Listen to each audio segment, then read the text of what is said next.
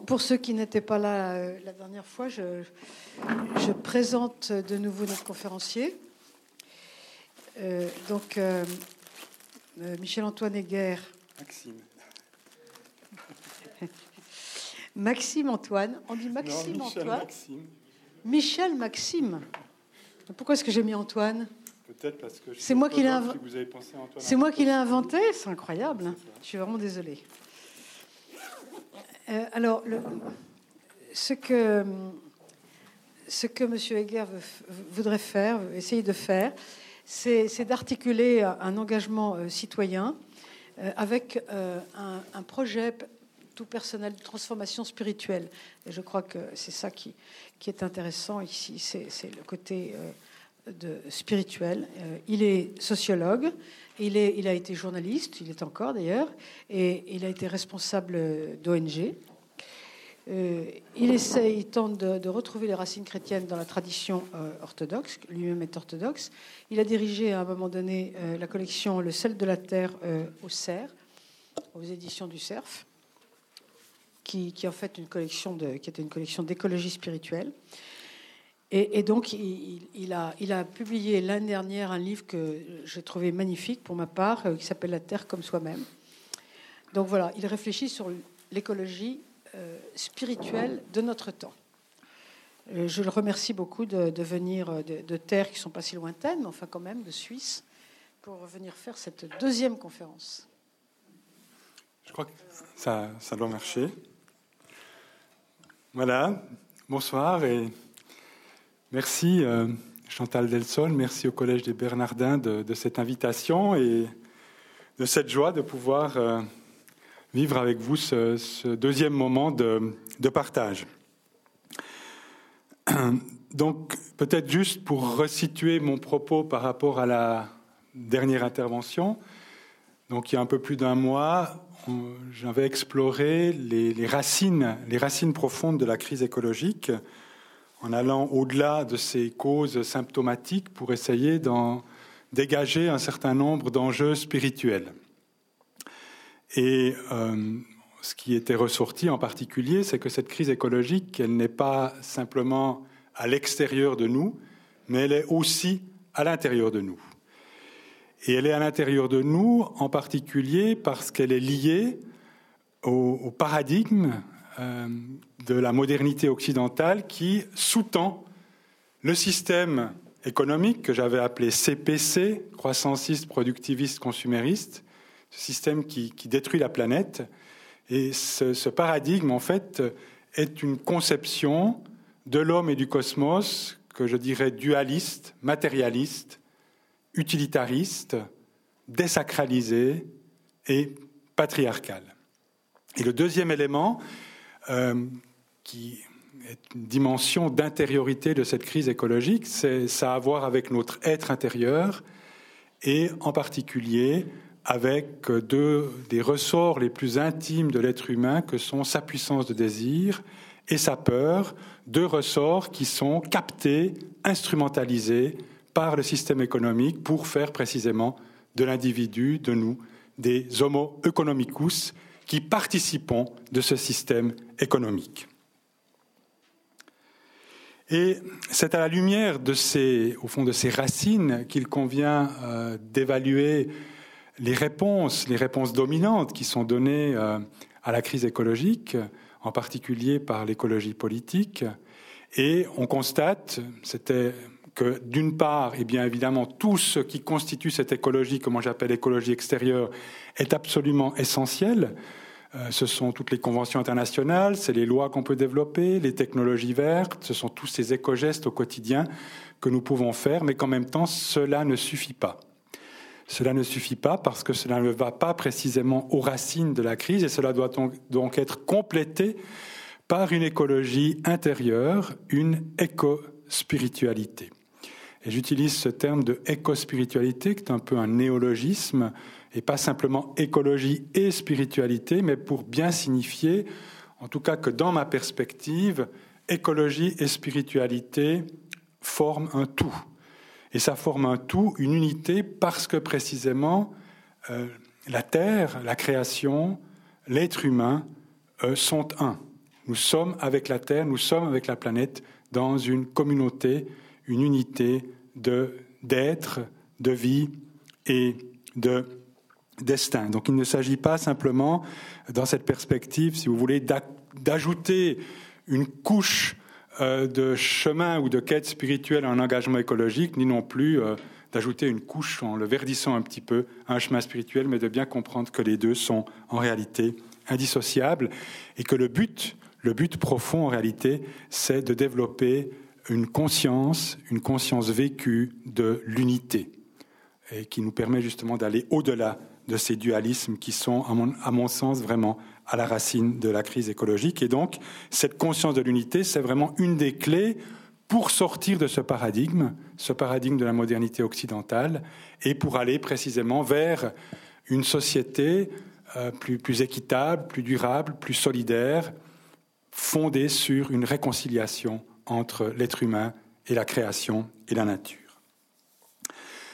Voilà, très bref résumé, mais pour resituer euh, mon propos, donc très bref résumé de ce que j'ai développé la dernière fois. Et aujourd'hui, je vais essayer de donner un certain nombre d'éléments qui constituent, de donner un peu de contenu à cette éco-spiritualité, d'en montrer quelles en sont les, principales dimensions. Alors je crois que le, premier, le premier point, c'est le changer notre regard sur la création, changer notre regard sur la nature. En lien avec cette, la crise écologique et ce paradigme, je, citais la dernière fois un grand théologien orthodoxe, Jean de Pergame, monseigneur Jean Zizioulas, il a, il a écrit sous ces deux noms, qui parlait de la crise écologique comme la crise d'une culture qui a perdu le sens du sacré. Euh, la modernité étant précisément un processus de désacralisation et de désenchantement du monde, et qui a amené à ce qu'on justement à une forme de réduction de la nature à un objet, à un stock de ressources, à un capital à disposition de l'être humain pour la satisfaction de ses besoins, de ses envies infinies. Donc l'enjeu, c'est de sortir de ce réductionnisme de sortir de cette vision vraiment réduite de la nature et de la création pour précisément lui redonner toute sa plénitude et lui redonner une dimension de sacré. Alors, pour certains, euh, le sacré, c'est un petit peu un, gros mot, mais je constate avec, euh, avec intérêt que c'est un aspect, une dimension, une question euh, qui commence à être rediscutée en lien avec les thématiques écologiques. Vient de paraître notamment un, livre qui, est un qui sont en fait les actes d'un colloque qui a eu lieu à la Sorbonne il y a deux ans sur la question y a-t-il du sacré dans la nature? C'est extrêmement intéressant euh, de montrer qu'en fait il y a vraiment une actualité qui revient. Et c'est vrai aussi que le mot sacré c'est un mot qui est évidemment lourd de sens, qui est lourd d'une longue histoire et euh, qui a en fait euh, depuis euh, très toujours ou depuis en fait très longtemps fait l'objet de débats dans le monde écologique. J'aimerais simplement mentionner l'appel d'Heidelberg au moment où il y a eu en 1992 le sommet de la Terre à Rio, un groupe de plus de 260 scientifiques et universitaires renommés, parmi lesquels plus, de 50 prix Nobel, justement, appelait à une écologie fondée scientifiquement, une écologie qui soit euh, vraiment euh, forte du point de vue technologique, et mettait en garde contre les résurgences que eux considéraient un peu comme obscurantistes de tous les aspects religieux et irrationnels. Donc c'est pas une question, si vous, donc pour vous montrer que c'est en même temps une question qui peut faire l'objet de débats et de polémiques. Et c'est vrai que dans toute une partie euh, du monde chrétien, quand on parle de sacré dans la nature ou de resacralisation de la nature, ça suscite parfois aussi euh, un certain nombre de crispations. J'ai pu notamment l'observer dans différentes discussions que j'ai eues parce que, évidemment, immédiatement euh, réapparaissent les cultes de la nature, toutes les formes de paganisme, tout ce contre quoi finalement, pendant longtemps, pendant des siècles, l'Église a lutté. Alors, euh, et dans ce sens, ça fait un peu peur. Alors, je vous rassure tout de suite, dans, ma perspective d'éco-spiritualité, il ne s'agit pas de recréer ou de créer ou de promouvoir une religion de la nature. J'essaie plutôt d'essayer de définir une troisième voie une troisième voie entre deux pôles dans lesquels justement la question écologique me semble parfois emprisonnée. C'est-à-dire, euh, d'un côté, le pôle matérialiste, qui, qui, est en fait le fruit de ce paradigme la modernité, c'est tout ce que j'ai développé la dernière fois, et de l'autre côté, ce qu'on pourrait appeler le pôle du panthéisme. Et, et, la troisième voie, ce serait ce que j'appellerais le, et ce qu'on peut appeler le panenthéisme.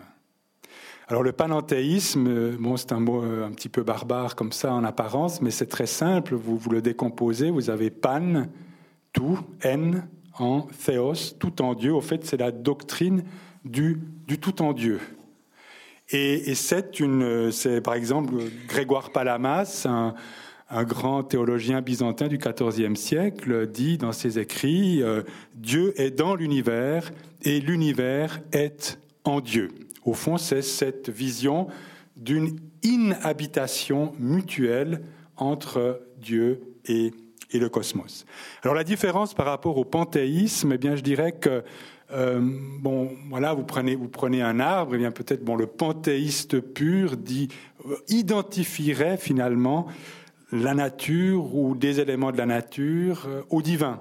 Et enfin, dirait cet arbre est divin, il est d'essence divine. Dans une perspective panenthéiste, évidemment, on ne dira pas qu'une une, créature, n'importe laquelle, même l'être humain, est d'essence divine et de nature divine, mais euh, le panthéiste dira, mais en réalité, il n'est pas de nature divine, mais il est habité par le divin. Il est habité par le divin. Et je crois que le panenthéisme, c'est très intéressant parce que ça permet aussi justement, euh, je pense que c'est un chemin qui permet de dépasser euh, ces dualismes dont je parlais la dernière fois, les dualismes, les, séparations, séparation entre Dieu et la création, séparation entre l'être humain et, la nature, et aussi finalement euh, cette polarisation entre d'un côté la transcendance et de l'autre côté l'immanence. Au fond, dans une perspective euh, eh bien, Dieu est transcendant dans son immanence et il est immanent dans sa transcendance. Au fond, c'est une théologie qui est un peu paradoxal ou, antinomique, comme on dit. Alors, ce qui m'a intéressé dans, mes recherches, euh, en particulier euh, euh, en relisant, en faisant toute une relecture d'un certain nombre de pères de l'Église, qui, qui sont un des, piliers de la tradition orthodoxe, mais je dirais que les pères de l'Église, en réalité, c'est un patrimoine qui est commun à tout, le christianisme. Hein, je veux dire, ce sont, ce sont ces, pères qui ont, qui ont défini, euh, développé les, fondamentaux de la foi et de la spiritualité chrétienne pendant les premiers siècles du christianisme. Et euh, dans cette euh, tradition, qui est vraiment très, très importante dans la, dans la tradition orthodoxe et le christianisme oriental, eh bien, on, trouve toute une série de pistes que moi, je trouve extrêmement fécondes pour précisément fonder théologiquement un panenthéisme chrétien. Et euh, je, vais simplement mentionner deux aspects ou deux manières de, fonder théologiquement ce panenthéisme chrétien. Le premier, c'est à travers une théologie qui a, qui a, notamment été développée par Maxime le Confesseur, qui est un théologien byzantin, euh, père de l'Église du 7e siècle, et qu'on peut appeler la théologie des logoi, ou théologie des idées, volontés de Dieu. Alors vous entendez bien logoi, logos, donc ça fait tout de suite évidemment référence au logos, au verbe créateur, hein, le verbe créateur en qui et par qui euh, euh, tout a été euh, créé. ça, c'est les textes début de la Genèse, auxquels fait ensuite renvoi le début de l'évangile de Jean. Et dans cette idée, dans cette vision de cette théologie, que je vais évidemment simplifier, mais j'essaie de vous rendre un petit peu palpable cette, cette, théologie que je trouve personnellement magnifique, dans cette idée, il y a, eh bien, le logos créateur finalement va comme implanter dans chaque créature une parole, une pensée. Au fond, chaque créature, quelle qu'elle soit, porte en elle une empreinte du logos, une empreinte du divin, et qui, et qui définit cette créature dans son essence, dans sa raison d'être profonde, raison d'être profonde dans le dessein de Dieu précisément, et qui la définit sur le plan de son principe. Alors son principe, Maxime le Confesseur dit, c'est extrêmement fort, chaque être, chaque créature n'existe pas par elle-même, mais par le logos qui est en elle et la fait participer à Dieu. Donc sans cette empreinte, au fond, rien n'existerait. Il, définit chaque créature dans son principe, il l'a défini dans son identité singulière, à la fois en tant qu'espèce, mais en tant qu'individu au sein d'une espèce. Souvenez-vous du texte de, l'apôtre Paul qui dit à un moment donné, euh, il n'y a pas deux étoiles qui brillent de la même manière. Hein. euh, il n'y a pas deux feuilles d'arbres qui sont pareilles. Dans son identité. Troisièmement, dans son ordre. Là, il y a les textes magnifiques des pères de l'Église qui montrent à quel point toute la création, en réalité, est comme une symphonie. Hein, ils utilisent beaucoup cette métaphore musicale, comme une symphonie, comme une grande mélodie harmonieuse dans laquelle chaque créature eh bien, euh, a sa place, joue son rôle avec sa, voix. Hein. Il le définit ensuite dans son mouvement, parce que je veux dire, ce logos, il n'est pas statique. La création n'est pas achevée. Elle ne s'est pas achevée le, sixième jour. Euh, cette, création, elle, continue. Hein. Il y a la création prima et il y a la création continua. Elle n'est pas achevée et, chaque créature est dans une dynamique, est dans un mouvement, et dans un mouvement, dans une espèce d'élan. Euh, Bulgakov, le philosophe religieux russe, parle même d'une forme d'élan érotique vers l'au-delà d'elle-même, c'est-à-dire vers la source vers la source, c'est-à-dire le divin, qui, est la source même de son existence. Et justement, précisément, qu'il a défini dans sa finalité.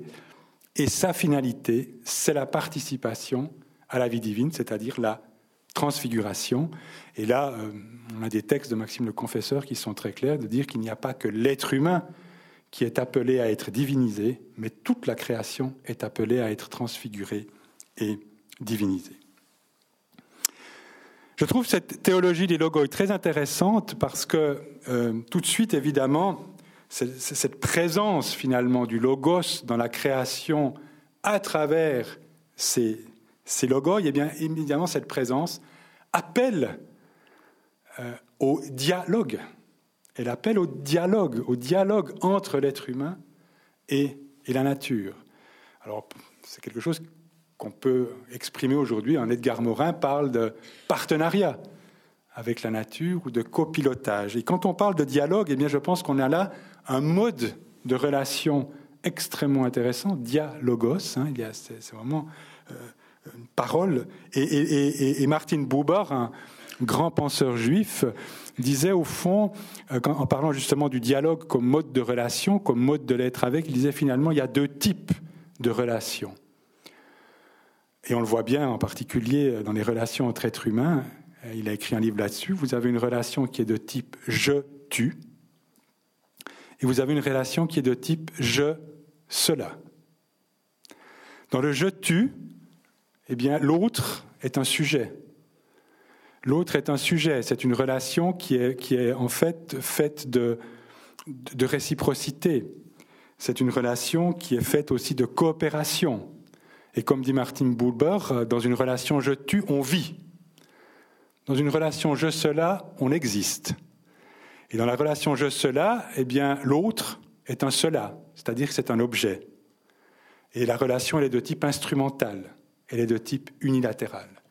Et ce qui est très intéressant chez Buber, c'est qu'il pense qu'il est possible, il est même sûr que c'est possible d'avoir des relations d'ordre je tue avec les créatures non humaines, les animaux, mais aussi les plantes. Alors évidemment, euh, puisqu'une des dimensions, c'est la réciprocité, vous me direz comment est-ce qu'on peut avoir une relation de réciprocité avec, euh, avec un insecte, avec une araignée Eh bien, bon, là, il faudrait peut-être aller voir du côté de François d'Assise ou du côté de, de certains chamans, évidemment, ce n'est pas une relation du même type qu'on peut avoir avec des êtres humains. Il y a d'autres types de langages qui sont, qui sont possibles. En tout cas, voilà, je pense que, que, cette vision euh, des logos, des logoi et, de cette présence du logos ouvre des perspectives très intéressantes et très fécondes pour une relation respectueuse avec, avec la nature.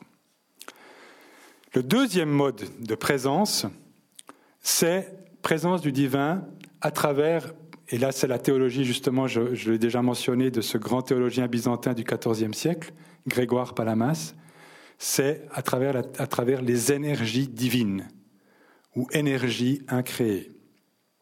Théologie qu'on trouve à travers euh, toute euh, la tradition des pères, en particulier aussi chez Maxime le Confesseur, mais qui a été au XIVe siècle vraiment systématisée par Grégoire Palamas et qui est d'ailleurs devenue partie intégrante du corpus doctrinal, dogmatique de l'Église orthodoxe. Malheureusement, cette théologie n'a jamais été reconnue et acceptée par euh, le christianisme occidental. Le fondement de cette théologie des énergies divines, et là aussi les énergies, c'est un petit peu un mot qui fait très vite peur, hein, parce que c'est comme le mot sacré, quand on parle d'énergie, euh, tout de suite, on pense New Age, etc. Mais dire, c'est quelque chose qui est très présent déjà depuis des siècles, et en particulier euh, dans la tradition des pères. Qu'est-ce que c'est que, que ces énergies? Eh bien, le fondement de cette théologie, en réalité, c'est l'expérience, l'expérience euh, de euh, la transfiguration du Christ sur le mont Tabor. Vous vous souvenez, sur le mont Tabor, à un moment donné, eh bien, le Christ, il y a une lumière extraordinaire rayonne de la face du Christ, mais pas seulement de sa face. D'ailleurs, le texte dit aussi que ses habits deviennent d'une blancheur éclatante et, cette lumière rayonne sur toute la création et une nuée lumineuse euh, descend sur les apôtres.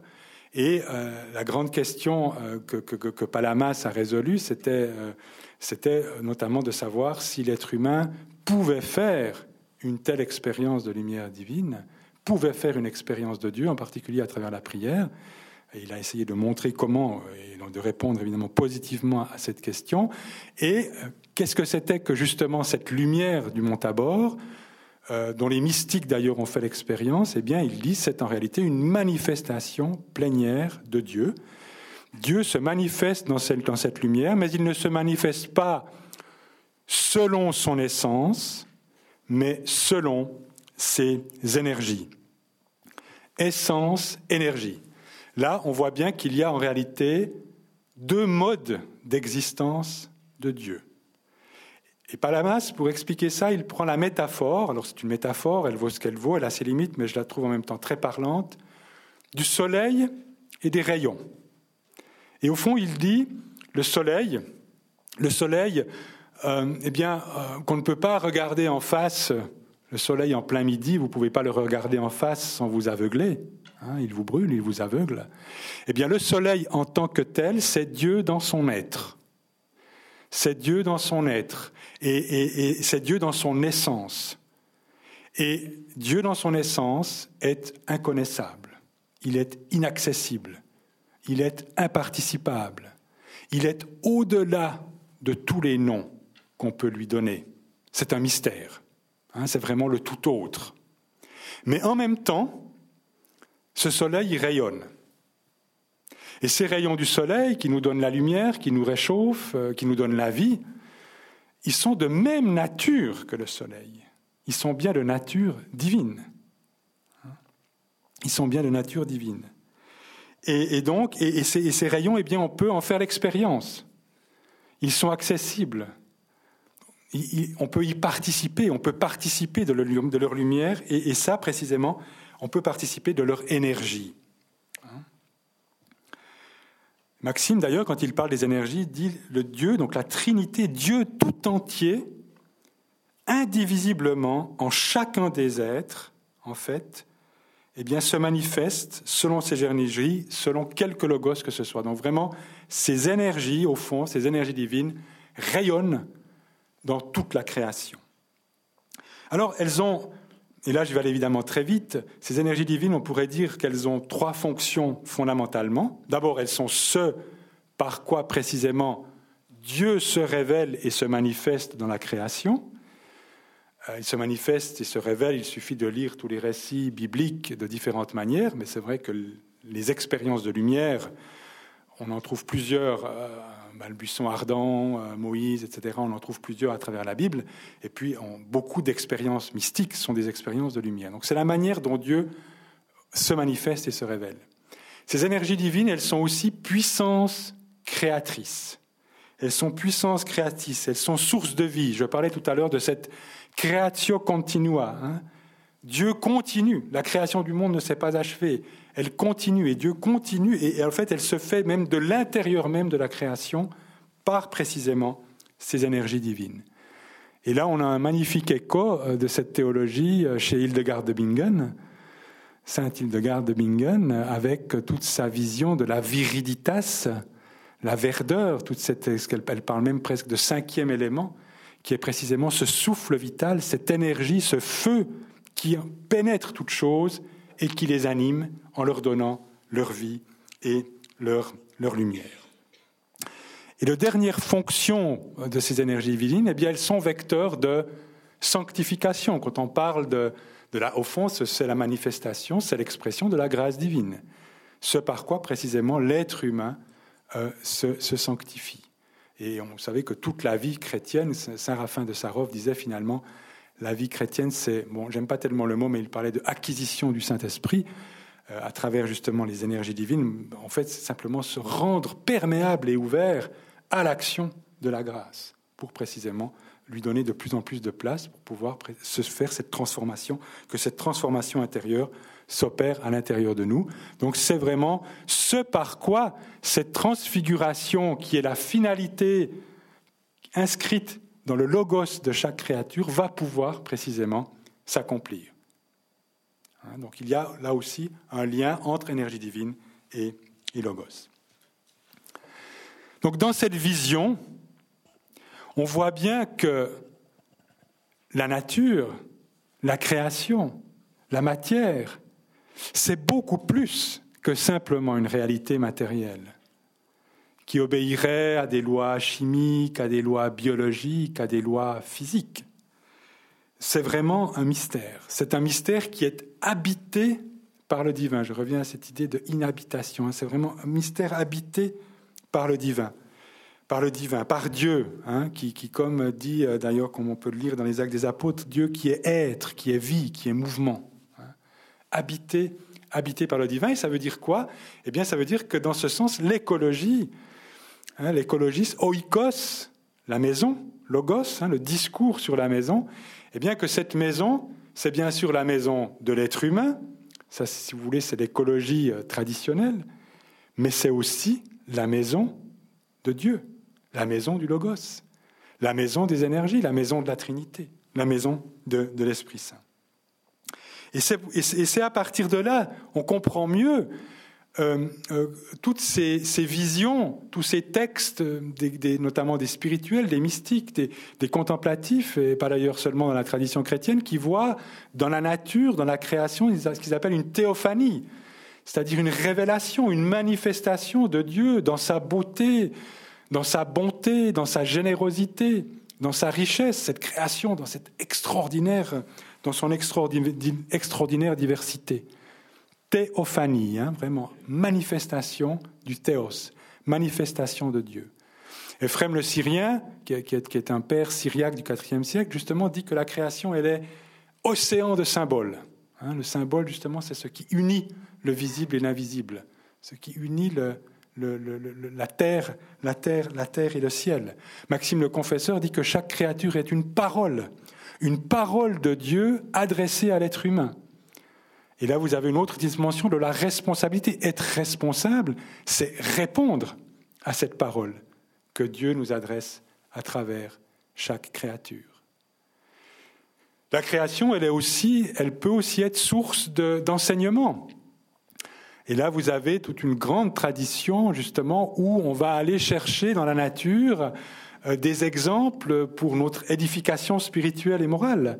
Et on trouve ça déjà dans les évangiles, avec justement, quand le Christ demande, nous conseille, nous inspirer des, des listes des chants, d'une certaine manière, pour apprendre le, le lâcher prise. Hein. Et puis finalement, eh bien, euh, par tout cela, c'est par tout cela que la création peut être un lieu de connaissance de Dieu, d'expérience de Dieu. Maxime le Confesseur, il parle d'une triple incarnation ou triple incorporation du Verbe. Hein. Le Verbe se fait chair. Et là, on a toute une vision du Christ cosmique, d'ailleurs. Hein. Il se fait chair. Alors c'est clair qu'il se fait chair humaine, mais en se faisant chair humaine, en réalité, c'est toute la création qu'il va récapituler en lui. Et Maxime le Confesseur dit il y a une incorporation dans la nature et l'être humain à travers le mystère de, Marie. Et d'ailleurs, euh, nous avons tous à, par l'Esprit Saint, à devenir Marie qui engendront le Fils en nous. Hein. C'est ça le sens profond de l'incarnation. Mais il y a aussi une incorporation, dit-il, du Logos dans les Écritures, dans les Écritures saintes. Et il y a finalement une incorporation du Logos dans la création, dans la nature. Et évidemment, comme pour les Écritures, et comme pour la présence du Logos et du divin dans l'être humain, eh bien, ça se pose un travail de discernement, de développer la capacité de percevoir ça, et donc aussi un travail d'interprétation. Il n'y a pas que, à, entre interpréter les Écritures, il y a aussi à interpréter la, la création. Si cette création est l'habitat du logos et du divin, à travers les idées volontés divines, les logos et à travers les énergies divines, eh bien, vous avez là aussi un fondement, un appel au respect. Au respect.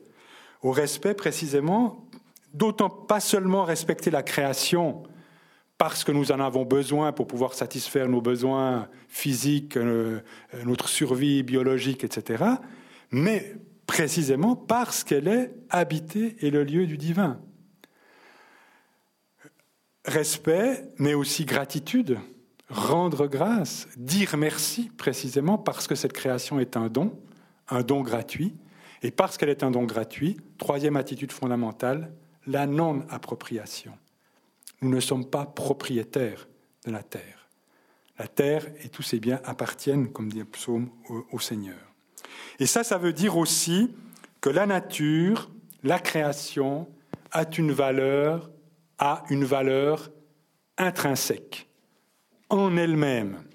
Ce sont des grands débats. Ça, c'est un des grands débats qui, je, fais toujours un petit peu des liens parce que pour vous montrer que c'est pas juste comme ça, enfin, j'espère, une théologie hors sol, mais qu'elle elle est vraiment en écho avec, le, les débats actuels.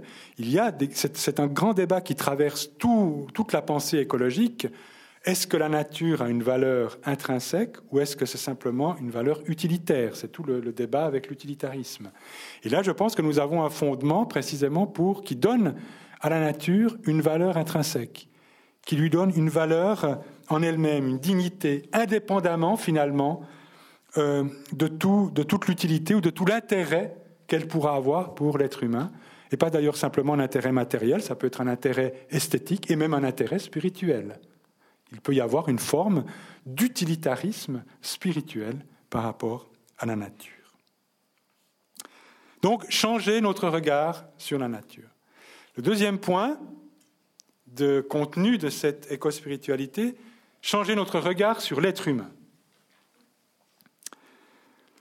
Là, nous avons vu la dernière fois que, avec la modernité occidentale, on a eu tout un processus de séparation entre l'être humain et la nature. Hein, on, a, vu comment l'être humain, euh, peu à peu, euh, se positionne comme en dehors de la nature, au-dessus de la nature, donc extériorité, au-dessus, domination, au centre de toute chose, l'anthropocentrisme, et finalement, aujourd'hui, de plus en plus devient hors sol, hein, c'est-à-dire en fait déconnecté de, la nature en lien avec un mode de vie euh, de plus en plus urbain, les technologies, etc.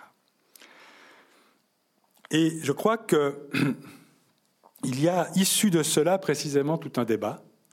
Il y a tout un débat avec de nouveau deux pôles, deux pôles euh, qui me semblent aujourd'hui euh, bien aussi importants dans le débat écologique et qui enferme de nouveau aussi, comme les deux autres pôles dont j'avais parlé tout à l'heure, un peu le débat écologique, d'un côté le pôle anthropocentrique et de l'autre côté le pôle bio ou cosmocentrique. Le pôle anthropocentrique, eh bien, c'est au fond l'être humain comme centre de toute chose, comme gestionnaire de la nature, gestionnaire d'une nature qui peut devenir très vite objet, et avec évidemment le risque d'une forme de une forme de déification, c'est-à-dire que l'être humain pourrait presque prendre la place de Dieu, mais en tout cas vraiment avec un, dualisme. Et de l'autre côté, ça peut être une forme de monisme, c'est-à-dire euh, au fond euh, de biocentrisme, cosmocentrisme, où l'être humain n'est finalement qu'une créature parmi d'autres, pas plus importante à la limite qu'un brin d'herbe, un insecte euh, ou je ne sais quel animal ou plante. Euh, euh, il y a un certain nombre de courants, euh, en particulier de ce qu'on appelle l'écologie profonde, qui peut, qui peut développer ce genre de vision. Pas toute l'écologie profonde, mais peut-être certains courants un peu radicaux. Et d'ailleurs, certains allant même jusqu'à dire que finalement, l'être humain, par rapport à cette création, est un peu un, parasite et que la création et la nature se porteraient beaucoup mieux s'ils venaient à disparaître. Ce qui d'ailleurs, d'un certain point de vue et sur un certain plan, n'est pas complètement faux, mais voilà, ça me paraît quand même très problématique et très réducteur comme, comme posture. Et par rapport à ces deux pôles, eh bien de nouveau, comme dans ma réflexion sur, sur la nature, le regard sur la nature, eh bien j'essaie de définir une troisième voie. Une troisième voie entre ces deux pôles, et j'appellerai cette troisième voie, de nouveau, excusez-moi pour ces termes un peu barbares, cosmothéanthropique. Alors ça, c'est une expression que, j'emprunte à Raymond Panicard, grand théologien, euh, enfin, on peut dire catholique, il était à la fois chrétien, hindou, euh, bouddhiste, euh, mais enfin, il était quand même prêtre catholique, un grand philosophe catalan. Ses livres sont pas faciles à, toujours faciles à lire, mais que vraiment que je vous recommande. C'est extrêmement inspirant. Et lui a justement développé toute cette vision qu'il appelle lui cosmothéandrique. Moi, je préfère Andros, c'est l'homme mâle. Il me pardonnera, je préfère cosmos théanthropique. Et là, vous avez cosmos, théos, anthropos, au fond, cette unité fondamentale, mais une unité, au fond, d'une union, j'aurais envie de dire, sans confusion, et une distinction sans séparation. Cosmos, le divin, le cosmique et l'humain, pour lui, il appelle ça la trinité radicale. Il dit finalement, il y a une unité fondamentale, une unité structurelle entre ces trois dimensions. Mais en même temps, il ne faut pas les confondre. Hein, c'est une union sans, confusion. Et dans cette troisième voie, pour changer notre regard et redéfinir la position et la place de l'être humain dans la création, eh il y a trois termes que je vous propose. Microcosme, l'être humain microcosme, l'être humain microthéos et l'être humain médiateur. Quelques mots très rapidement pour, pour expliquer ces, ces trois notions. Le microcosme, au fond, c'est l'être humain imago mundi, image du monde. Et je pense que par rapport à cette séparation, ce dualisme dans lequel euh, nous sommes, et qui est vraiment un des fondements de ce système économique, euh, écocide vraiment, eh bien, je crois qu'un des enjeux un des grands défis, c'est justement de retrouver notre lien, notre unité avec la nature. Et j'aurais envie de dire de retrouver le lien ontologique, c'est-à-dire fondé dans notre être avec, avec la nature et avec le reste de la création.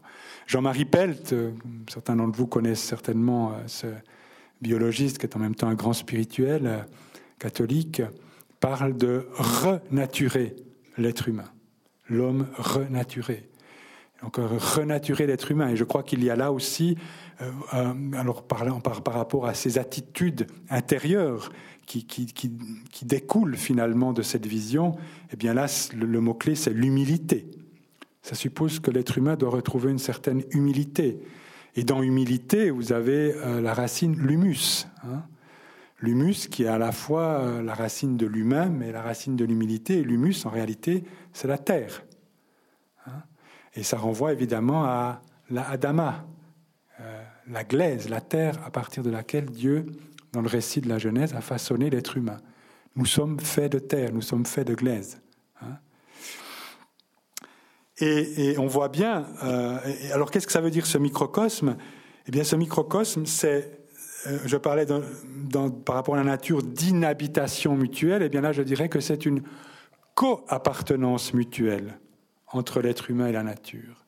C'est-à-dire que dans une vision du microcosme, à la fois l'être humain est resitué par rapport à ce tout cosmique dont il fait partie, mais en même temps, il porte en lui et il récapitule en lui toute la création et tout le cosmos, dans ces trois règnes, minéral, végétal, animal. Et ça, au fond, c'est très très bien exprimé par le récit de la Genèse puisque le sixième jour, non seulement l'être humain est créé, comme je viens de le dire, à partir de la glaise, à partir de la terre, mais il est créé en dernier, comme une forme de récapitulation de toute la création, mais il est aussi créé le même jour que les animaux. Hein. donc nous faisons bien partie du règne, du règne animal. Et dans ce sens, dans cette co-appartenance, eh bien, euh, nous sommes vraiment euh, euh, au même titre que toutes les autres créatures que les animaux, que les plantes, que les insectes, nous sommes tous, à ce titre-là, les enfants du même Père créateur.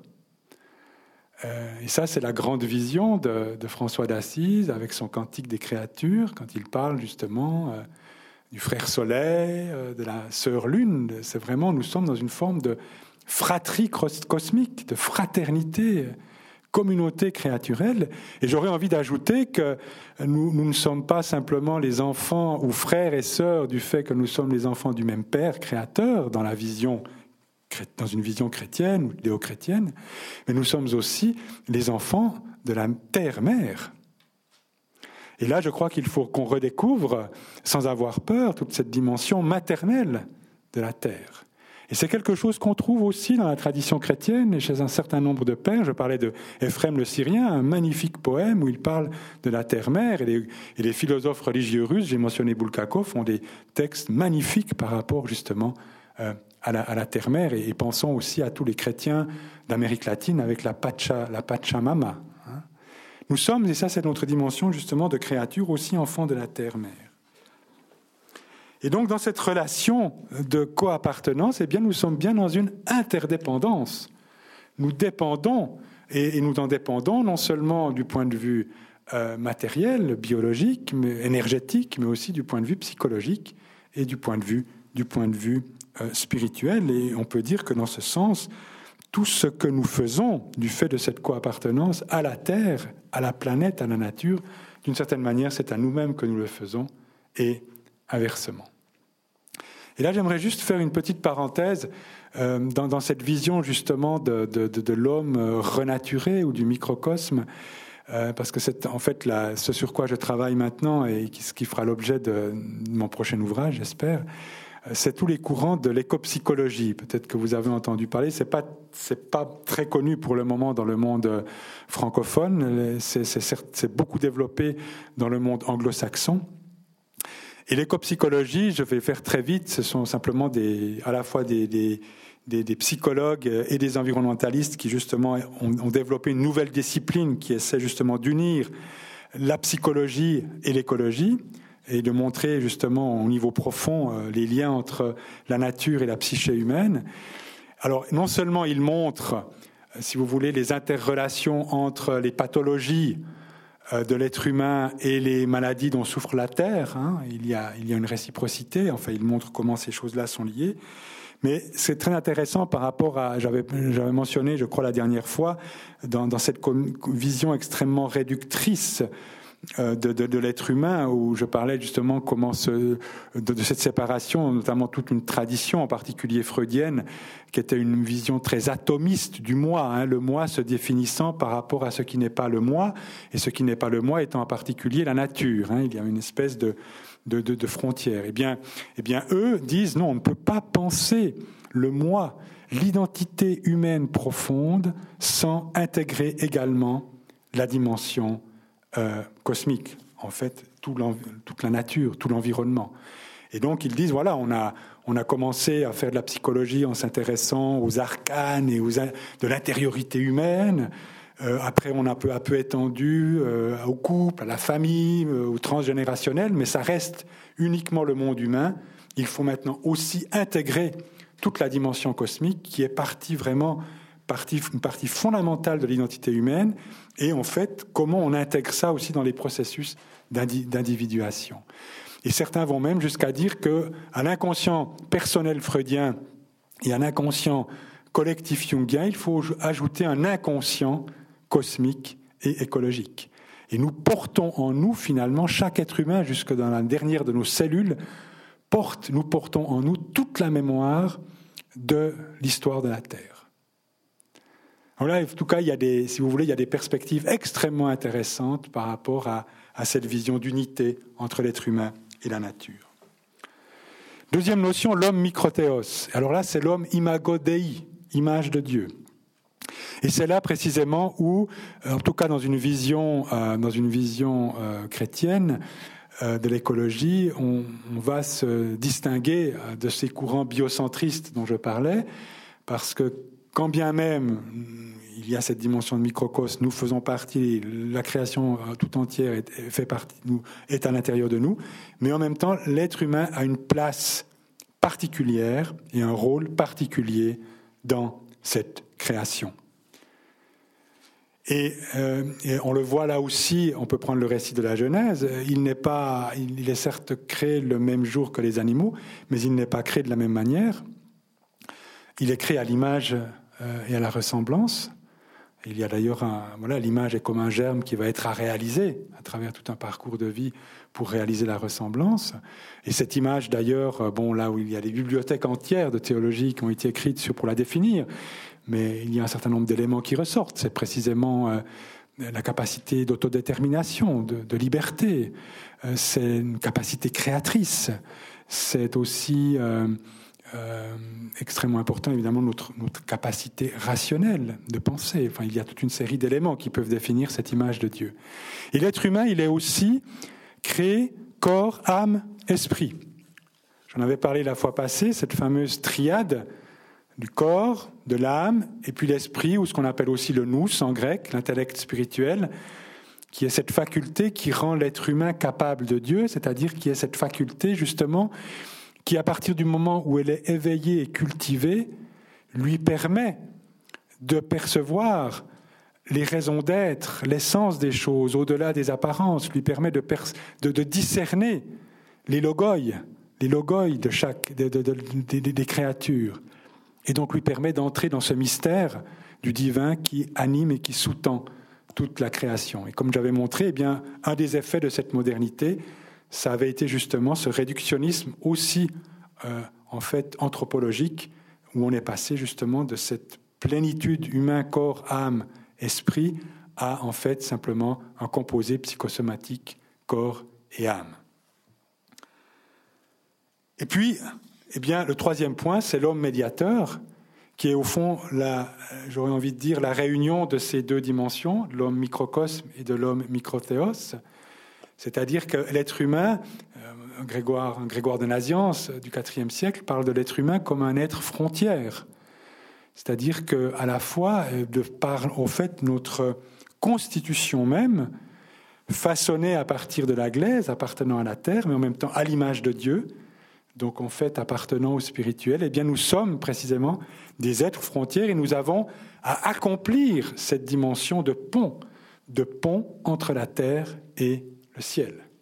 Hein, dimension de pont entre la terre et le ciel, d'être vraiment des médiateurs, ça c'est au fond la vocation profonde de l'être humain et dont il ne faut pas tirer précisément une forme de supériorité ontologique qui au fond, légitimerait une domination sur la nature, mais dont il faut tirer une responsabilité. C'est une vocation dont il faut tirer à la fois une responsabilité et une tâche. Parce que précisément, notre tâche va être de participer à la transfiguration de la création, de participer à cet accomplissement des logoi qui, en fait, sont la raison d'être profonde de chaque, créature. Et dans ce sens, l'écospiritualité euh, n'est pas, euh, enfin du moins telle que je la vois, n'est pas, malgré toute sa dimension mystique, on pourrait dire, n'est pas qu'une écologie passive. Hein. Ce n'est pas qu'une écologie qui est purement contemplative.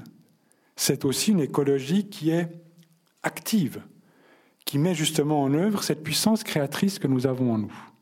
Ce n'est pas simplement une écologie qui est défensive, de préservation, où il s'agit, où il s'agit de toujours de lutter contre, hein, lutter contre, contre les dégradations, contre ceux qui dégradent, mais aussi d'œuvrer avec, d'œuvrer avec la vie, justement de devenir partenaire de cette nature et partenaire de Dieu qui continue euh, de, son, œuvre créatrice.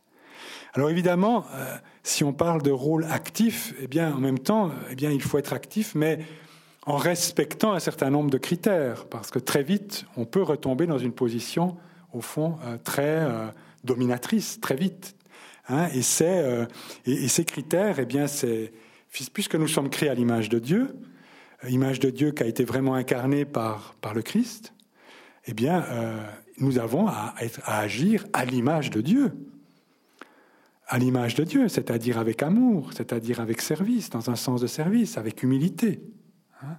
Nous avons à respecter les limites de la création. Nous avons vu que la dernière fois que le problème de ce système, c'est son oubris, c'est sa démesure.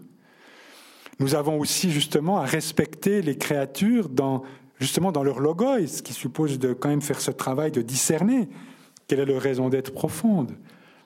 Nous avons à développer une relation de je-tu, c'est-à-dire à ne pas simplement les considérer comme, comme un simple objet.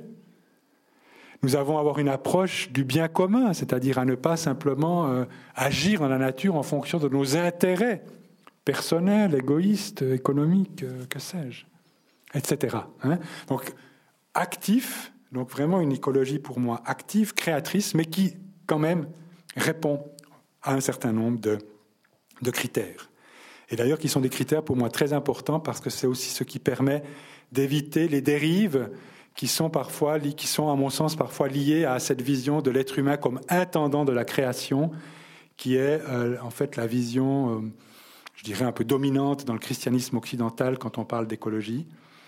Alors, c'est une, une, très belle vision, mais qui peut, si les critères ne sont pas définis, aussi dériver vers quelque chose d'assez anthropocentrique.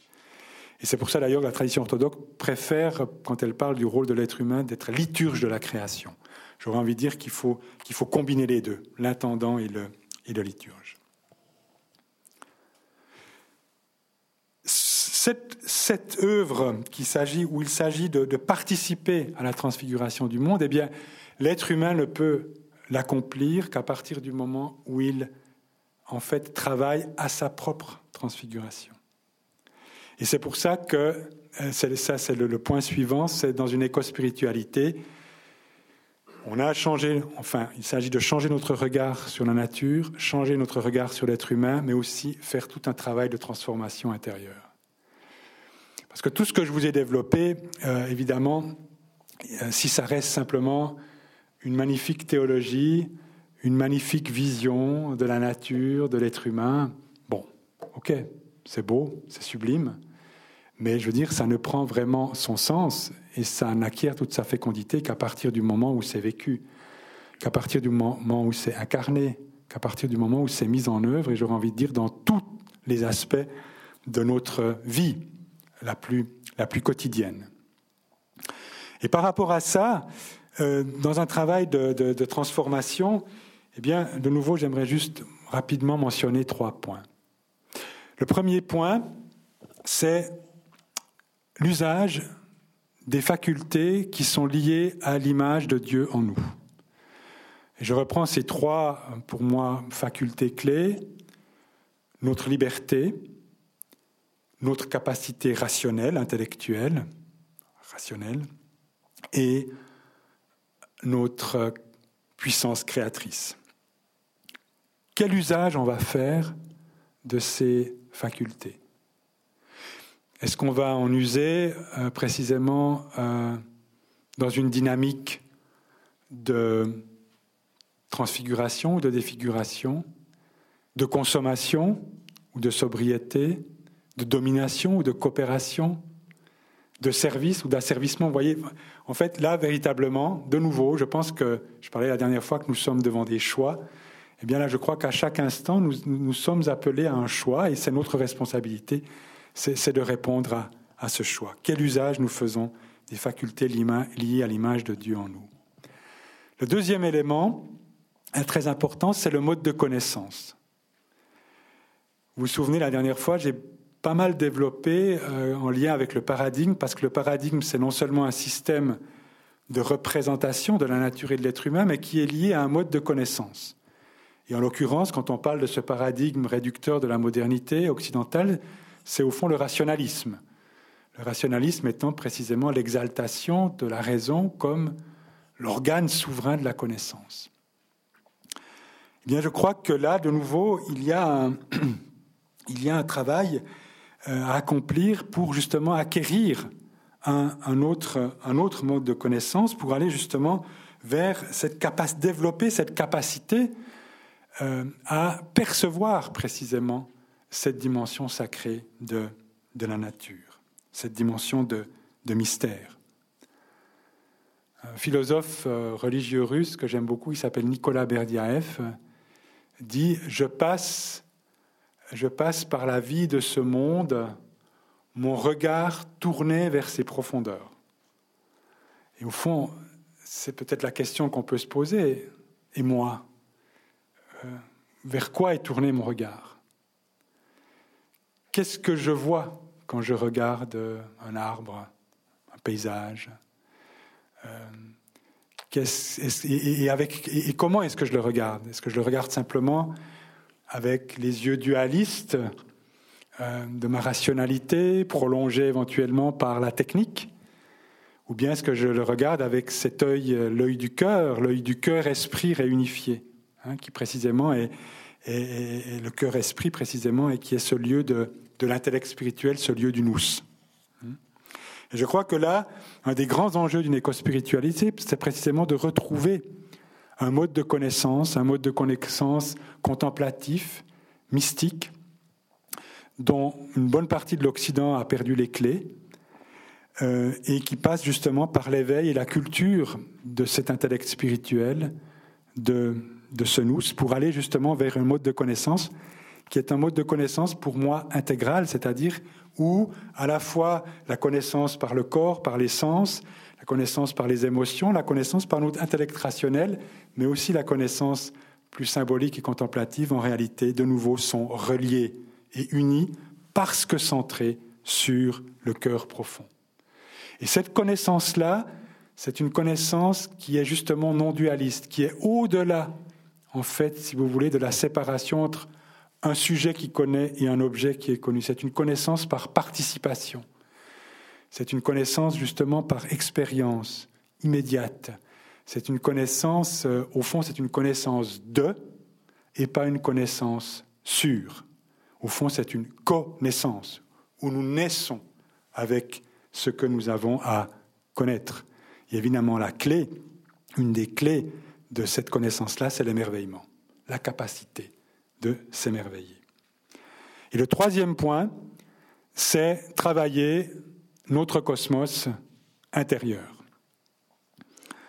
La dernière fois, j'avais parlé du fait de cette unité, en réalité ontologique, entre, entre l'être humain et la nature, et où on peut justement montrer que, d'une certaine manière, une bonne partie des maux dont souffre la nature ou des déséquilibres écologiques sont liés au déséquilibre intérieur de l'être humain. Et, je vous avais montré comment, en réalité, ce système CPC, croissanciste, productiviste, consumériste, en réalité, comment il vit en nous. Hein?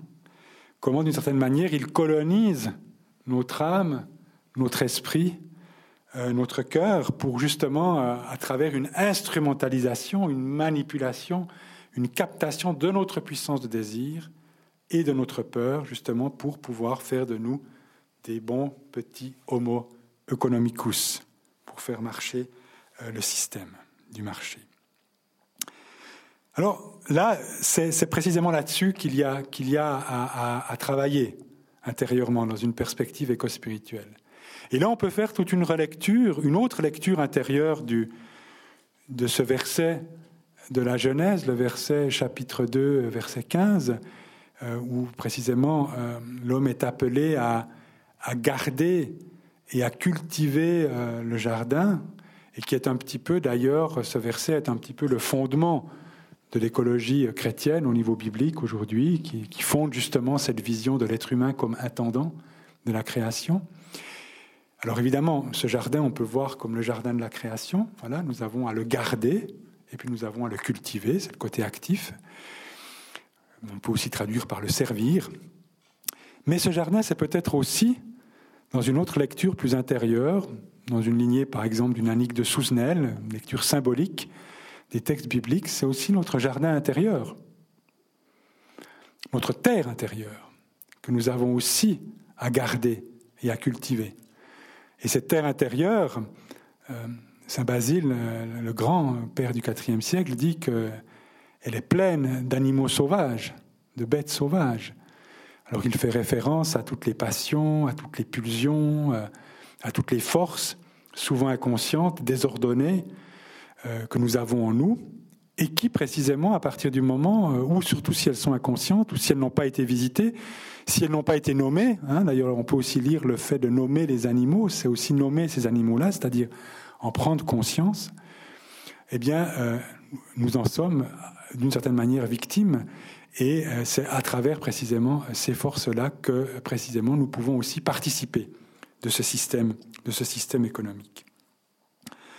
Donc il y a là un, travail, un travail intérieur, un travail de conscience, un travail de discernement à épérer à la fois sur notre puissance de désir, pour la reconnecter à sa source profonde et pour la réorienter, puisque tout le système vise à la désorienter précisément la désorienter, lui faire perdre son orient, et pour la, en fait, la dégrader en envie, et eh bien là, en retrouver précisément la source pour la réorienter vers sa finalité profonde, qui est qui, cette puissance de désir ne peut être que satisfaite finalement par euh, une réalité d'une même nature que de ce dont elle est issue, c'est-à-dire une réalité divine. Et puis la, deuxième aspect, c'est la peur. Eh bien là, aussi, euh, travail intérieur, euh, descendre en nous pour voir où s'origine cette peur, qui est en réalité derrière la, comme je l'avais montré, derrière la peur du manque, il y a la peur de mourir, mais qui passe aussi précisément par une acceptation de notre finitude et par cette métanoïa où en fait euh, il s'agit de passer d'une conscience de, pénurie qui alimente la peur du manque à une conscience d'abondance. Et abondance non pas euh, de l'avoir, mais abondance de l'être. Et cette abondance-là, elle est en réalité déjà là. Elle est déjà donnée, elle est à découvrir, elle n'est pas à, elle n'est pas à conquérir. Donc, conclusion, j'en arrive maintenant à la conclusion. Il est évident qu'une telle mutation intérieure, euh, euh, eh bien, c'est, l'œuvre de toute une existence. Et euh, c'est un long chemin. Les chemins, d'ailleurs, pour le réaliser sont multiples. Il n'y a pas de recette. Il n'y a pas non plus vraiment de raccourci. Ce que je peux simplement dire, c'est que les bons sentiments et la bonne volonté, tout important qu'ils soient, ne suffisent pas. Je pense que ce chemin, il demande une forme d'ascèse, au sens profond du terme, d'ascésis, d'exercice, et derrière la 16, eh bien, il y a à la fois aussi, euh, ça suppose une aspiration profonde. Et ça suppose aussi euh, une foi, en fait, une véritable confiance dans, dans, le mouvement, dans le mouvement de la vie. Et ça suppose précisément ce travail de métanoïa qui est un retournement de tout l'être. Hein. Métanoïa, changement de l'esprit dans toutes, dans toutes les dimensions. Donc, voyez la tâche, le défi, le chantier, il est magnifique, mais en même temps, il est, il est immense. Et je crois que ce qui est très important, c'est de ne pas se décourager et ne pas se laisser gagner par euh, un sentiment d'impuissance qui est aujourd'hui très répandu. Et c'est vrai qu'on a de quoi parfois se sentir impuissant et découragé par rapport à l'ampleur et la complexité des, problèmes auxquels on a à faire face. Mais je crois que c'est important de voir que, d'abord, euh, en chaque être humain sommeille euh, non pas euh, un homo alternativus, hein, il n'y a pas qu'en nous qu'un homo economicus exploité par le marché, je crois qu'il y a à l'intérieur de nous un homo alternativus qui aspire justement à autre chose, et que cet homo alternativus, qui est pour moi profondément lié à l'image de Dieu en nous, eh bien cet homo-là, il est précisément à, éveiller, à cultiver, il faut le faire grandir en nous. C'est vraiment une source d'espérance pour aller vers ce que j'appelle euh, le méditant, ou plutôt ce que mon ami Thierry Ferel, à qui je reprends cette expression, appelle très justement le méditant, militant, qui est une autre nouvelle forme de, de, de, de militance.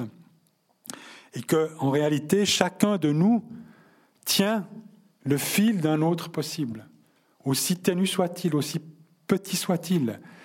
Et bien sûr que chacun, là où il est, ben voilà, nous, sommes tous différents, nous sommes tous dans des situations différentes, avec des contraintes de tous ordres différentes, mais, mais là où nous sommes, chacun de nous peut faire cette petite part que Pierre Rabhi appelle la part du colibri. Nous pouvons tous, euh, tous faire. Nous, nous avons tous ce fil. Évidemment, ce fil, eh bien, il faut le tisser et, évidemment, il, a un impact d'autant plus grand quand, quand, on commence à le tisser avec d'autres et à le lier aux autres et au fil et au fil des autres. Et là, dans cette dynamique, eh bien, cette éco-spiritualité, cette écologie intérieure, dont je vous ai donné un certain nombre d'éléments, eh bien, elle rejoint l'écologie extérieure, dont je parlais au début et dont j'ai parlé la fois, la fois dernière, et qui est très important tout ce qui est tout ce qu'il est possible de faire au niveau des conventions, des normes, des standards, des lois, des technologies, des chartes éthiques, euh, et des, énergies renouvelables, et puis évidemment aussi de tous les éco-gestes au quotidien que nous pouvons faire. Et il s'agit en réalité de mettre en boucle dans une dynamique écologie intérieure et écologie extérieure. Et je pense que l'écologie intérieure, l'éco-spiritualité permet d'ancrer ailleurs dans l'être l'écologie extérieure et de lui donner en réalité toute sa plénitude de sens. Parce que autant, et, je pense que cette mise en boucle est très importante, autant l'écologie extérieure ne suffit pas pour pouvoir résoudre et répondre en profondeur aux défis écologiques, et j'aurais envie de dire en même temps que l'écologie spirituelle, l'éco-spiritualité, l'écologie intérieure seule non plus ne suffit pas. Parce qu'il y a toute une série de facteurs qui sont d'ordre structurel qui sont liés au système. Et on a vu la dernière fois comment ce système, précisément, ces structures sont à l'intérieur de nous. Hein. Ce n'est pas simplement, je veux dire, l'avidité humaine dont on parle souvent par rapport à l'écologie, ce n'est pas simplement, au fond, un mouvement de la nature humaine désorientée. Certes, c'est un mouvement de la nature humaine désorientée, dont toutes les traditions spirituelles ont parlé, et, toutes disent, voilà, eh bien, il faut travailler là-dessus. Mais on voit bien qu'en même temps, cette avidité, aujourd'hui, elle est inscrite structurellement dans l'être humain par le système économique, comme une forme de matrice. C'est devenu une forme aussi de construction, de construction sociale. Alors, dernier mot, si je devais résumer l'éco-spiritualité, eh bien, un mot que n'ai pas euh, que je n'ai pas encore prononcé, et qui est fondamentalement l'attitude intérieure qui résume, qui récapitule et qui sous-tend toutes les autres attitudes, ce regard différent sur l'être humain et tout ce travail en fait intérieur, c'est l'amour. Parce que bien évidemment, on ne peut pas travailler à sauvegarder, à sauver ce que l'on n'aime pas. Et c'est précisément le, sens d'ailleurs du, titre de mon essai, et La terre comme soi-même, qui renvoie au, au, deuxième commandement de l'Évangile, tu aimeras ton prochain comme toi-même, hein, qui ne veut pas dire autant que tu t'aimes toi-même, mais comme faisant partie de toi-même, eh bien c'est cette vision-là, aimer la terre comme, comme soi-même, comme faisant partie. Et au fond, c'est pour moi un prolongement, euh, un prolongement euh, euh, pour moi absolument évident du point de vue spirituel du deuxième commandement du Christ et de l'Évangile. Merci de votre attention.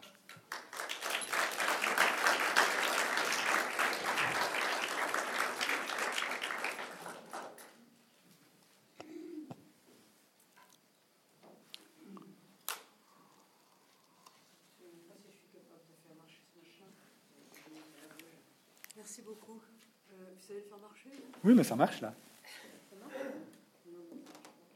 En tout cas, c'est allumé.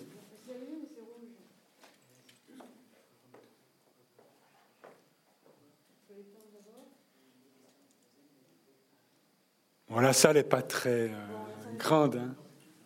Merci beaucoup. Et moi, ce que j'aime beaucoup, c'est votre optimisme inébranlable. Vous avez laissé beaucoup de choses à réfléchir. Qui veut parler de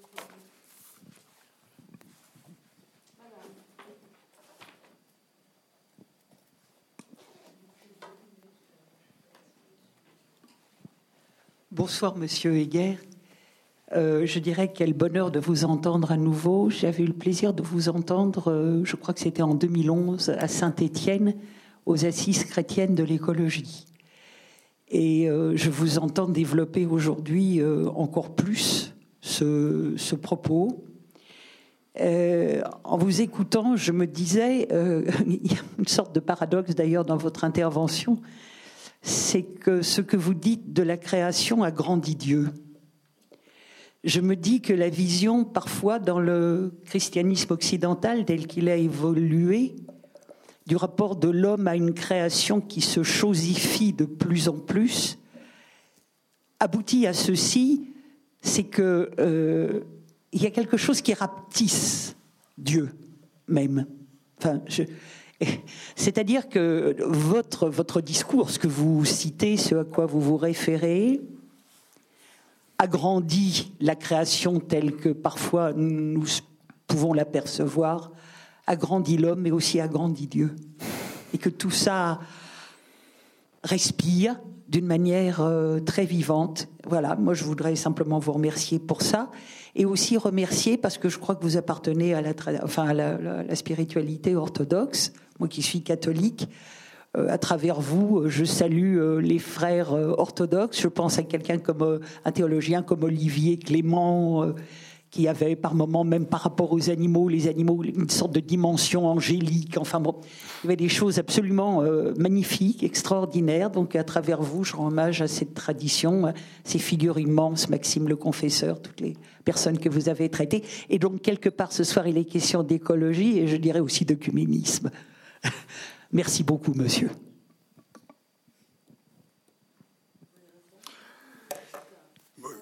Oui. Alors,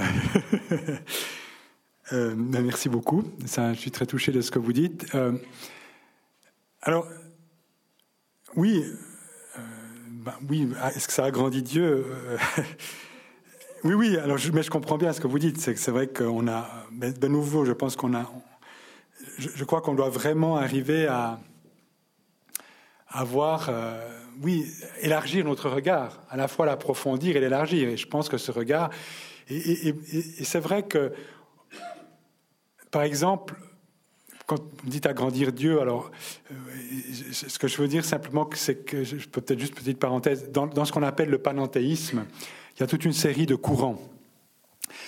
Et euh, dans, un certain nombre de ces courants panenthéistes, si vous voulez, euh, je pense par, exemple à ce qu'on appelle la théologie du procès, euh, on, a, on a là une vision où finalement on, dit que, finalement d'une certaine manière, comme si la création enrichissait Dieu.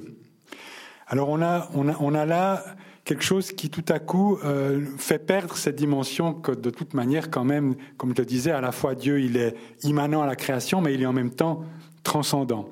Et là où il faut parfois faire un petit peu attention justement de garder cette distinction. Mais vous avez raison quand on dit agrandir, parce que moi-même en faisant ce travail, je m'étais dit, mais on a cette vision très souvent aussi de Dieu, justement, qui est à la fois extérieure aux choses, ou bien cette vision d'un Dieu un petit peu despote, euh, qui, euh, qui, est tout puissant, qui aurait tout dans les mains, alors qu'en réalité, eh bien, on n'en a, a pas parlé. Mais c'est cette notion du Dieu qui se retire pour laisser en fait sa création vivre, qui est un acte de confiance extraordinaire. Hein euh, et d'ailleurs, le, vous savez, on, traduit parfois que la lumière soit, mais le terme exact, c'est qu'il y ait la lumière.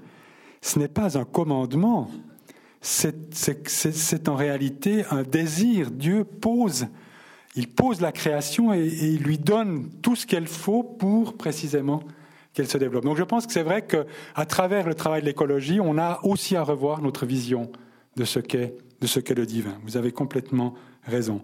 Et puis, euh, vous avez raison, l'œcuménisme. Alors, moi, il se fait que je, bon, je, suis très souvent, évidemment, je collabore beaucoup avec, avec des frères protestants, réformés et catholiques. Et, je, pense que la tradition orthodoxe a quelque chose à apporter euh, au débat écologique, mais les deux autres traditions aussi.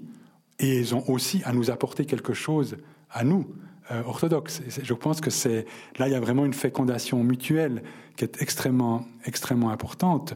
Et en particulier, je pense que quand je vois le travail en Suisse qu'ont fait les réformés, eux, alors ils sont très très forts dans la mise en pratique.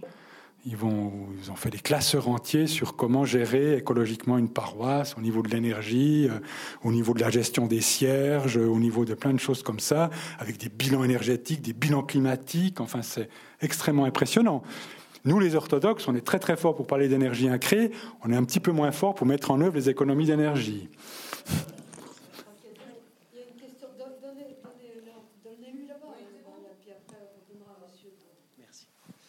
Bonsoir, merci pour euh, votre euh, contre-histoire de la, théologie, on pourrait dire ça un peu comme ça. Euh, j'aurais voulu avoir votre avis sur le, un vieux débat qui parcourt l'écologie, sur ce fameux passage de, de la Genèse où il est dit à l'homme de soumettre, de dominer la nature. Genèse 1,28, oui. Voilà, alors il y a eu un grand débat lancé par Lynn White dans les années 70 euh, quelle lecture vous faites de ce passage-là, qui serait donc une lecture, euh, d'un certain point de vue, de l'homme impérialiste, euh, de, l'homme utilitariste? Et deuxième élément, je m'étonne de ne pas avoir entendu un développement plus important sur une philosophie politique, puisque vous développez donc une, une nouvelle, enfin une approche théologique renouvelée une spiritualité, mais pas de. Euh, il faut brancher une spiritualité et une théologie sur une philosophie politique, c'est-à-dire sur euh, une manière d'organiser le social. Et je pense à toute une tradition de, chrétiens euh, qui, de Léon Blois à, Charles Péguy, en passant par les, personnalistes des années 30, qui ont, en tant que chrétiens, contesté l'ordre bourgeois de manière radicale, qui ont contesté la technique et le capitalisme et, donc une, simple approche euh, sur une spiritualité, euh, c'est un, c'est un idéal de, disons, de retraité ou de rentier, puisque quand on est dans le monde, euh, on est forcé d'être enrôlé et captif de processus qui nous dépassent. Et donc, l'idéal de sobriété ou, ou d'ascèse n'est pas atteignable pour l'homme qui, doit aller travailler, qui doit répondre à des, euh, des obligations de euh, euh, versement de loyer, etc. Donc l'analyse des structures, vous avez évoqué les structures, eh bien c'est celle-ci qui nous détermine à être et à faire telle ou telle chose. Merci. Bon, alors, c'est deux grandes questions.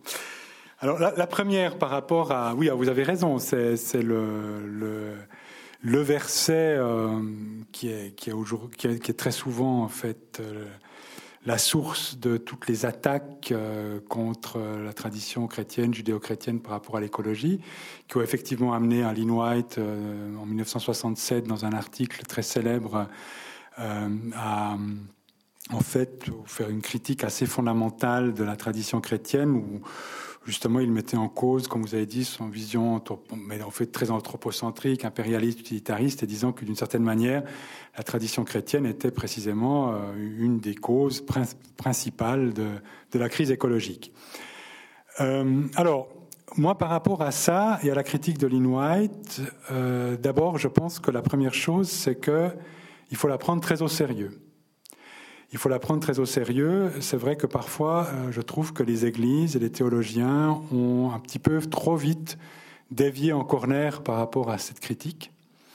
Euh, rentrant précisément dans des modes de, justement d'autodéfense ou d'apologétique en disant que oui mais voilà l'invite fait une interprétation beaucoup trop réductrice et puis euh, il n'a pas vraiment une grande connaissance de la tradition chrétienne etc. White est un historien c'est un scientifique et je pense qu'il faisait pas un travail d'exégète à ce moment-là mais qu'il posait vraiment toute une tradition qui était une tradition d'église et de christianisme aussi de société chrétienne par rapport à Donc moi je pense qu'il faut la prendre au sérieux et il faut faire un travail d'autocritique par rapport à ça et reconnaître, et reconnaître qu'il y a des aspects dans la théologie, dans la tradition chrétienne, telle qu'elle s'est développée euh, au fil des siècles, qui sont très problématiques du point de vue écologique il y a euh, de l'anthropocentrisme, il y a euh, du dualisme, euh, parce qu'on a beaucoup trop marqué la différence entre Dieu et la création. Il y a quelque chose qui peut être parfois très patriarcal. Il y a une conception de l'eschatologie qui fait qu'on peut arriver à un petit peu pas trop s'occuper d'une forme d'évasion eschatologique. il y a tout un débat aussi sur la question du corps. Hein, je veux dire la manière dont on a considéré le corps. On n'a pas parlé du corps, mais le corps vraiment comme interface entre être humain la création, une vision très négative du corps, donc de la matière, etc., etc. Donc je pense qu'il faut oser, il faut faire une autocritique.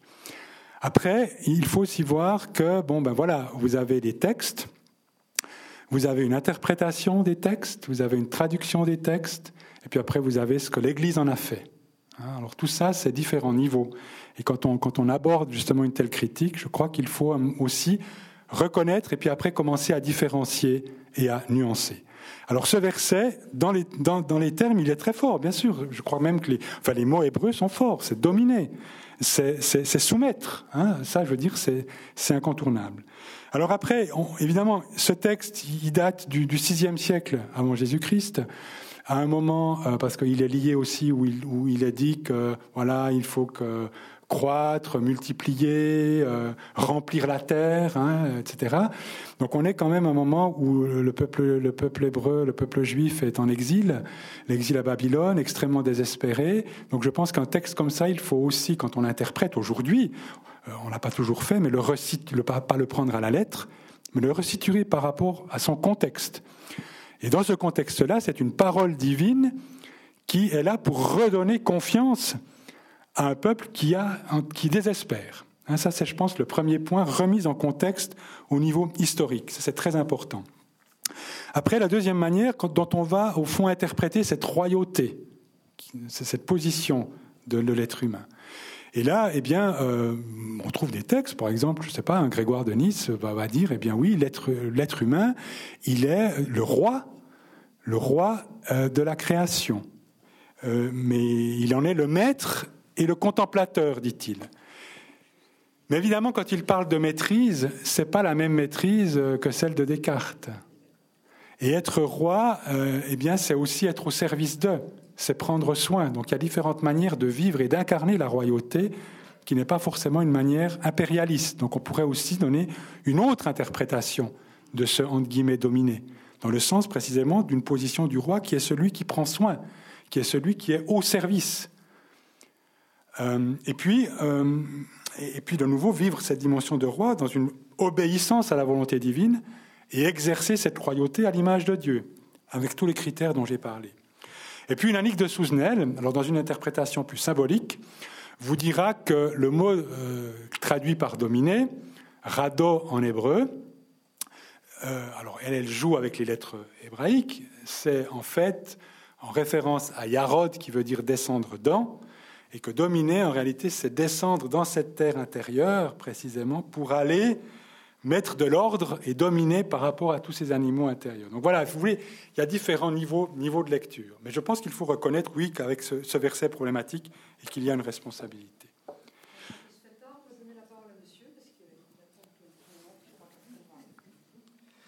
Merci beaucoup. Vous parliez d'œcuménisme. Euh, J'imagine que Taillard de Chardin développe euh, des idées qui vous sont proches. C'est une première remarque. Et puis aussi, je voulais euh, faire part d'un échange qu'on a eu avec le père Guggenheim le mois dernier à, l'issue de, votre première euh, exposé, dans lequel vous mettiez en avant la dimension systémique dans la crise de la crise écologique, la dimension systémique, voire euh, apocalyptique, ce qui nous rapproche des fins dernières et du mystère du salut. Est-ce que justement l'écologie n'est pas à la croisée de, de ce mystère du salut collectif que l'eschatologie nous enseigne dans les Écritures et tout en même temps le salut individuel? Vous nous avez demandé de faire une conversion pour agir sur le salut collectif. On trouvait intéressant que euh, on, rejoignait la partie collective et la partie individuelle dans le salut. Voilà. Merci. Alors écoutez, oui. Euh, enfin, il me semble que j'ai souvent parlé d'articuler, en tout cas dans la première conférence, la dimension de transformation personnelle et la dimension de transformation collective. Pour moi, il y a vraiment, il y a vraiment complètement une mise en boucle et la dimension du, salut, elle est, vraiment, elle est véritablement de, ces deux ordres. Et je crois que, c'est très important dans une approche écologique de comprendre que nous ne pouvons pas faire notre salut tout seul dans notre coin. Euh, que le salut personnel, et d'ailleurs la notion même de personne, elle est l'être en communion. Euh, la, réalisation de, la ressemblance de Dieu, c'est véritablement devenir aussi porteur de l'Adam, de l'Adam total. Hein. C'est pas juste euh, moi avec mon âme dans ma petite relation à Dieu. Il est évident que ce travail, j'ai cette responsabilité de faire ce travail personnel, mais qu'à travers ce travail personnel, en réalité, eh bien, je, suis porteur et de plus en plus de, toute la dimension collective.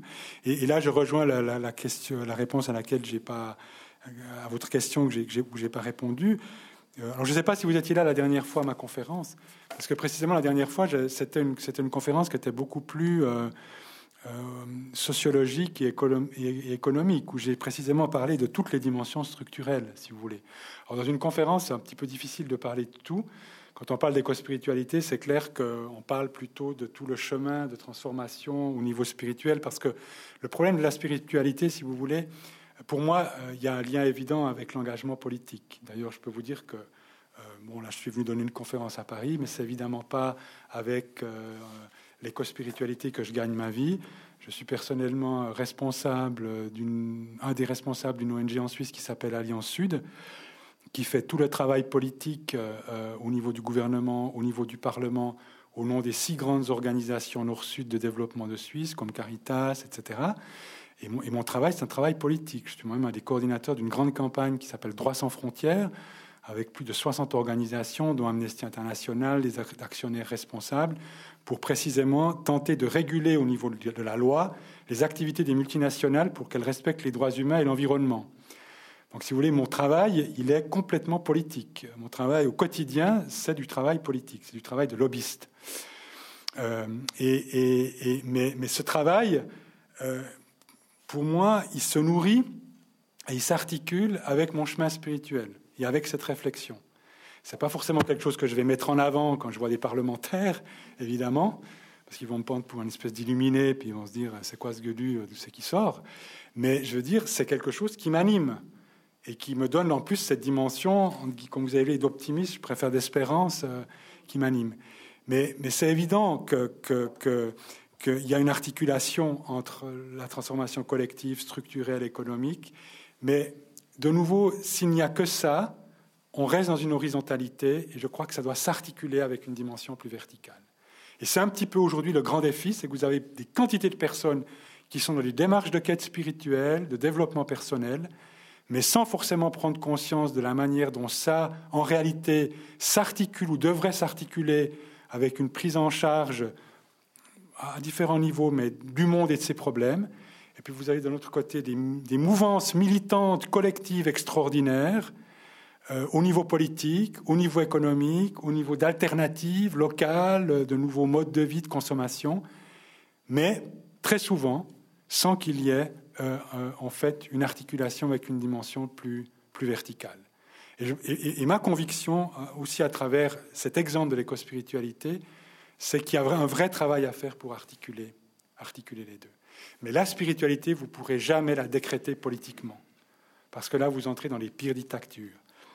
Vous pouvez, décréter, vous pouvez faire des lois vertes, vous ne pourrez jamais faire, et à mon avis ce serait extrêmement dangereux, une loi qui oblige tout le monde à faire une métanoïa spirituelle.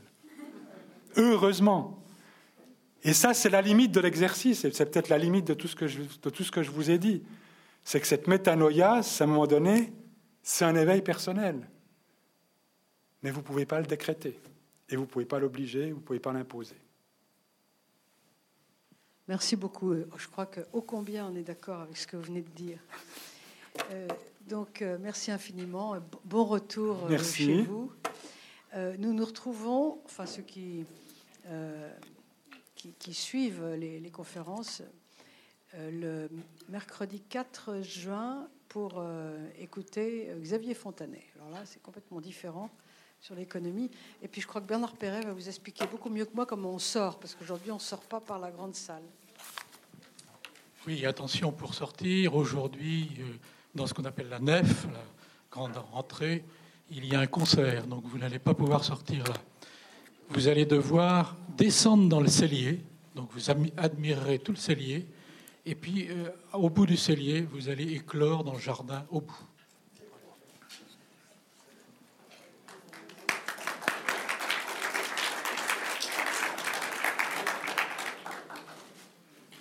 Bonsoir.